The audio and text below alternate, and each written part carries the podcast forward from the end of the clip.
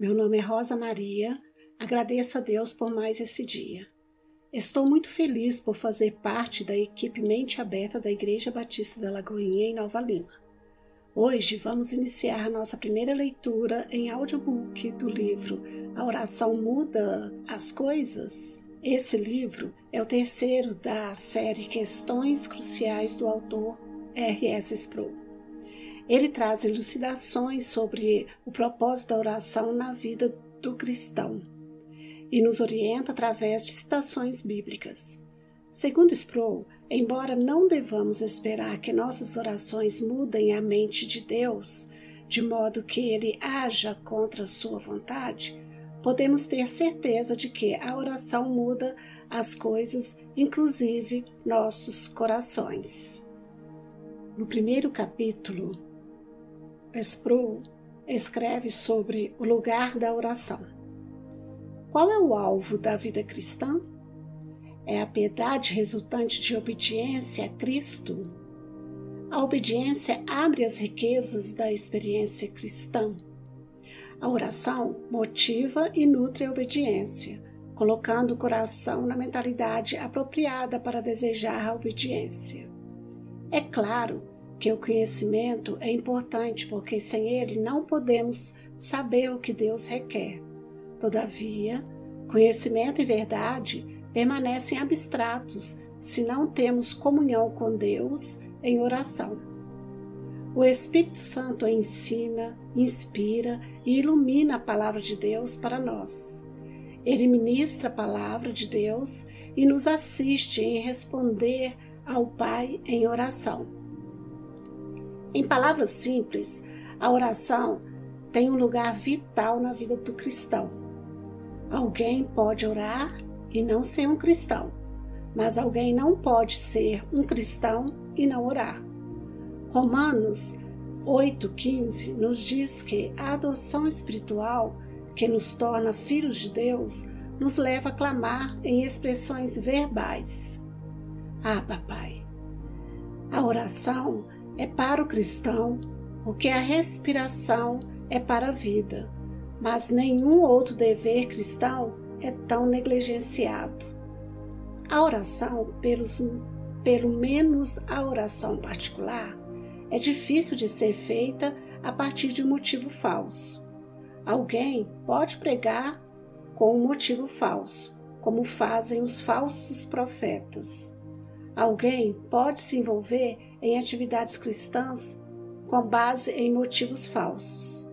Muitas das realizações externas do cristianismo podem ser feitas com base em motivos falsos. Contudo, é altamente improvável que alguém tenha comunhão com Deus a partir de motivos impróprios. Somos convidados, até ordenados, a orar. A oração é tanto um privilégio como um dever, e qualquer dever pode se tornar laborioso. A oração, como todos os meios de crescimento para o cristão, exige trabalho. Em um sentido, a oração não é natural para nós, embora tenhamos sido criados para a comunhão e interação com Deus os efeitos da queda têm nos deixado preguiçosos e indiferentes para com algo tão importante como a oração. O novo nascimento desperta um novo desejo de comunhão com Deus, mas o pecado resiste ao espírito. Podemos obter conforto no fato de que Deus conhece nossos corações e ouve nossas petições não proferidas. Assim, como ouve as palavras que emanam de nossos lábios.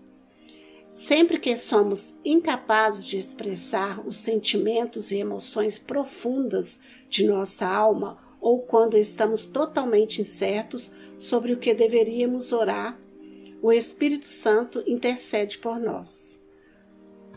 Romanos 8, 26 e 27 diz: O Espírito, semelhantemente, nos assiste em nossa fraqueza, porque não sabemos orar como convém. Mas o mesmo Espírito intercede por nós sobremaneira com gemidos inexprimíveis. E aquele que sonda os corações sabe qual é a mente do Espírito, porque, segundo a vontade de Deus, é que ele intercede pelos santos. Quando não sabemos como orar em determinada situação, o Espírito Santo nos assiste. Há razão para crermos, com base neste texto, que, se oramos incorretamente, o Espírito Santo corrige os erros em nossas orações antes que as apresente ao Pai, pois o versículo 27 nos diz que, segundo a vontade de Deus, é que ele intercede pelos santos. A oração é o segredo da santidade, se santidade de fato tem algum segredo. Quando examinamos a vida dos grandes santos da igreja, vemos que eles eram grandes pessoas de oração. John Wesley comentou certa vez que não tinha muita apreciação por ministros que não gastassem pelo menos quatro horas por dia em oração. Lutero disse que orava regularmente uma hora por dia, exceto quando experimentava um dia muito atarefado. Nesses dias, ele orava por duas horas, depois ele orava por duas horas. A negligência da oração é uma das principais causas de estagnação na vida cristã. Considere o exemplo de Pedro em Lucas 22, 39 e 62. Jesus foi ao Monte das Oliveiras para orar, como era seu costume, e disse aos seus discípulos: Orai para que não entreis em tentação. Em vez disso, os discípulos adormeceram. A próxima atitude de Pedro foi tentar enfrentar o exército romano como uma, com uma espada. Depois, ele negou a Cristo. Pedro não orou e, como resultado, caiu em tentação. O que aconteceu com Pedro também acontece com todos nós. Caímos em particular antes de cairmos em público. Há um tempo certo e um tempo errado para a oração? Isaías 54 fala sobre amanhã como o tempo em que Deus outorga o desejo de orarmos diariamente.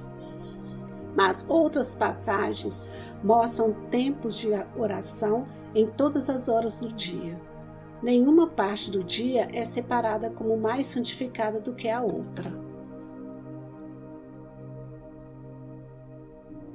Jesus orou de manhã, durante o dia e às vezes durante toda a noite. Há evidências de que ele tinha um tempo separado para oração. Mas, considerando o relacionamento que Jesus teve com o Pai, sabemos que a comunhão entre eles nunca parou. Em 1 Tessalonicenses 5,17, Deus nos manda orar sem cessar. Isto significa que devemos viver em um contínuo estado de comunhão com nosso Pai. A oração é, portanto, central e crucial na vida do cristão. Examinemos melhor esta disciplina cristã vital, porém negligenciada e mal entendida.